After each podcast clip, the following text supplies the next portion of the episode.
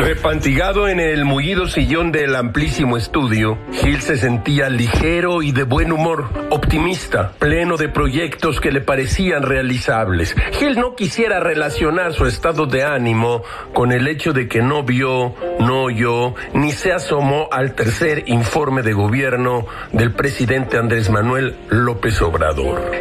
No descarta una comunicación subterránea entre su estado de ánimo y el informe de Marras. No es que Gamés sea desinteresado, pero sabía como si tuviera una copia de la alocución lo que diría el presidente. Como todo mundo sabe, la pobreza disminuyó de forma considerable porque terminaron los 36 años de política neoliberal. La economía creció no al 4% que prometió el presidente, pero sí al 2.5% mediocre que tuvo Peña en su sexenio. La violencia ha sido contenida y en muchos casos reducida gracias al trabajo de Sedena, Semar, la Guardia Nacional y sobre todo a las funciones de inteligencia que inició con gran visión Alfonso Durazo, exsecretario de Seguridad y flamante gobernador de Sonora. Por fortuna, los territorios que dominaba el narco les han sido arrebatados por las fuerzas militares. El combate a la corrupción ha sido un éxito. Quien hoy gobierna no es igual. No son iguales, y se sabe, a los depredadores del pasado y eso salta a la vista